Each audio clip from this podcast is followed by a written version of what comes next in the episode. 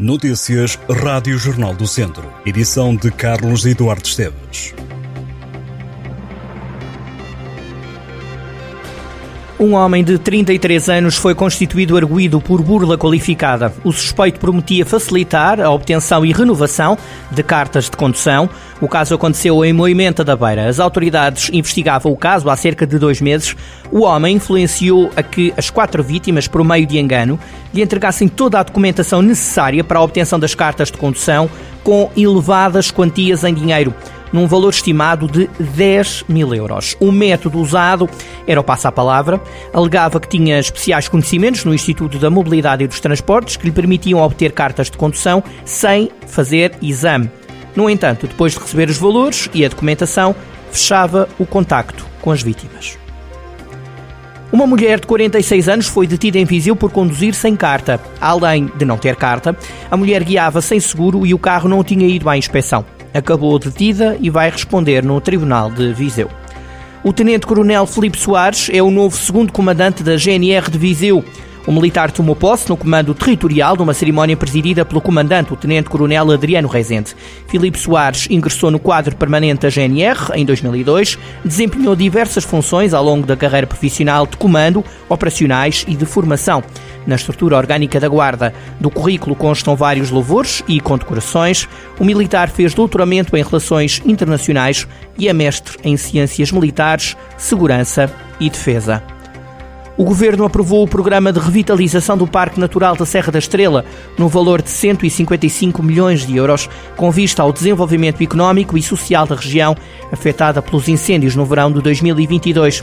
O Conselho de Ministros diz que é urgente e inadiável a entrada do programa de revitalização do Parque Natural da Serra perante a situação de calamidade nos conselhos do Parque Natural, depois dos incêndios que ali ocorreram.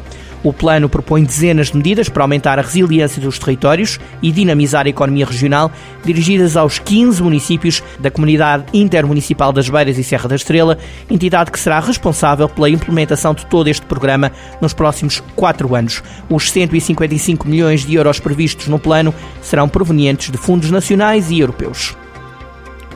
O enterro do intrudo de Repesos em Viseu está de regresso ao Rocio. A edição deste ano do tradicional cortejo noturno de Carnaval vai acontecer na terça-feira gorda, com início às oito e meia da noite, na Praça da República. A organização diz que regressar ao Rocio é a grande novidade da edição deste ano do enterro do intrudo de Repesos. Não é preciso inscrever-se e a participação é gratuita. A organização pede a quem quiser integrar o enterro do intrudo que vá com lençol branco. O desfile começa com o Teatro da Condenação, segue-se o cortejo até Repesos, onde será feita a queima. A primeira edição do enterro do intrudo decorreu em 1950.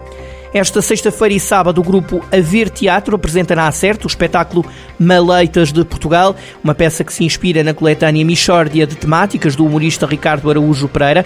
Nos dois dias, o espetáculo começa às 11 da noite no bar da Acerte.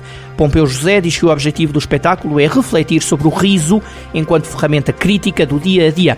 Este fim de semana, a Acerte contará ainda com outra peça de teatro desenvolvida pelo Trigo Limpo Queres que eu te conte? É um projeto de narração oral desenvolvido e interpretado pela atriz Hilda Teixeira, contando ainda com a direção artística de Pompeu José.